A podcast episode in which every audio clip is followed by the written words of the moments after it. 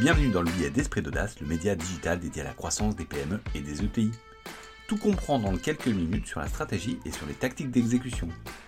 Je suis Camille Brodag, directeur général de Momentup, le premier accélérateur privé pour les PME et pour les ETI. Elon Musk a dit que si l'on n'échoue pas, c'est que l'on n'innove pas assez. La croissance est souvent favorisée par l'innovation et l'adaptabilité de l'entreprise qui sont des fondamentaux pour réussir dans un environnement en constante évolution. Par conséquent, l'apprentissage et la prise de risque sont inhérents à l'entreprise moderne. Aujourd'hui, nous allons parler du growth mindset ou l'état d'esprit de croissance, qui est un concept clé pour les entrepreneurs et les dirigeants d'entreprise, car il peut leur permettre une approche plus ouverte et plus agile face aux défis et aux opportunités qui se présentent à eux. Le concept de growth mindset a été développé par la psychologue Carol Dweck dans les années 80 et 90. Cette professeure de psychologie sociale à l'université américaine de Stanford a mené des recherches sur la motivation et l'apprentissage chez les enfants, en cherchant à comprendre pourquoi certains élèves étaient plus performants que d'autres malgré des niveaux de compétences similaires. Elle a observé que certains enfants avaient une mentalité de croissance, c'est-à-dire qu'ils croyaient que leurs compétences et leurs capacités pouvaient être développées avec l'effort et la persévérance. D'autres enfants, en revanche, avaient une mentalité fixe, croyant que leurs compétences et leurs capacités étaient fixées à un niveau donné et qu'il était inutile de s'efforcer de l'améliorer. Dweck a ensuite étendu ses recherches aux adultes en explorant les effets de la mentalité de croissance sur les performances et sur le bien-être au travail. Elle a découvert que les personnes qui adoptaient une mentalité de croissance étaient plus motivées, plus résilientes et plus susceptibles de réussir que celles qui avaient une mentalité dite fixe. Depuis, le concept de growth mindset est devenu populaire dans le monde de l'entreprise, avec de nombreuses entreprises cherchant à encourager leurs employés à adopter cette mentalité pour favoriser l'innovation, la créativité et la performance. Le growth mindset est opposé au fixed mindset, c'est-à-dire l'état d'esprit dans lequel on se dit que les choses sont figées, impossibles à changer.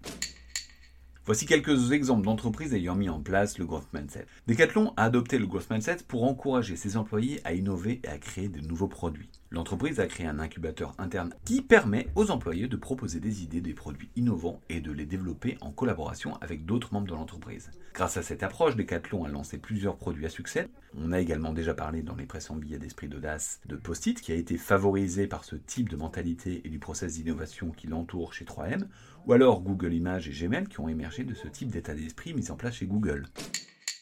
Donc le growth mindset est un concept clé pour le développement personnel et professionnel, tant de soi que même de ses équipes. Il s'agit finalement de croire que les capacités et compétences peuvent être développées avec la pratique et l'effort. La mise en place du growth mindset dans une entreprise permet de lui donner les moyens d'innover, de mieux surmonter les obstacles et finalement de mieux réussir. Donc voici les actions clés pour mettre en place le growth mindset dans une entreprise. Première, créer une culture d'apprentissage. Encouragez vos employés à apprendre de leurs erreurs et à chercher des opportunités d'apprentissage. Mettez en place des programmes de formation et de développement personnel pour aider vos employés à développer leurs compétences et à progresser dans leur carrière. Deuxième, favorisez la collaboration.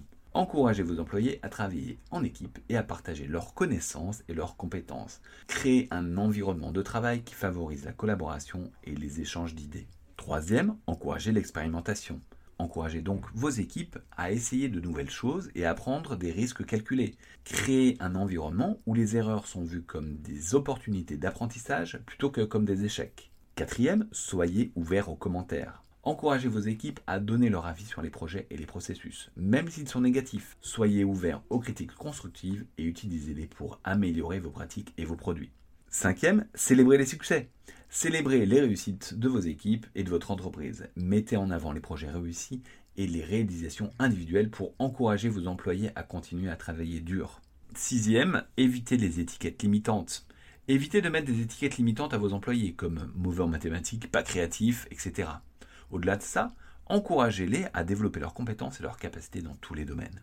Enfin, septième, soyez flexible. Soyez prêt à vous adapter à un environnement en constante évolution. Encouragez vos entreprises à être flexibles et à s'adapter aux changements. En conclusion, le growth mindset est un concept important pour les entrepreneurs les dirigeants d'entreprise car il peut les aider à encourager l'innovation, la créativité, et la formation continue au sein de leur entreprise. En adoptant une telle approche et finalement en encourageant les salariés à apprendre et à se développer tout au long de leur carrière, les entreprises peuvent rester compétitives et s'adapter aux changements rapides des marchés. Merci pour votre écoute et à très vite Ce billet a été réalisé avec Momentup, le réflexe croissance des PME et des ETI.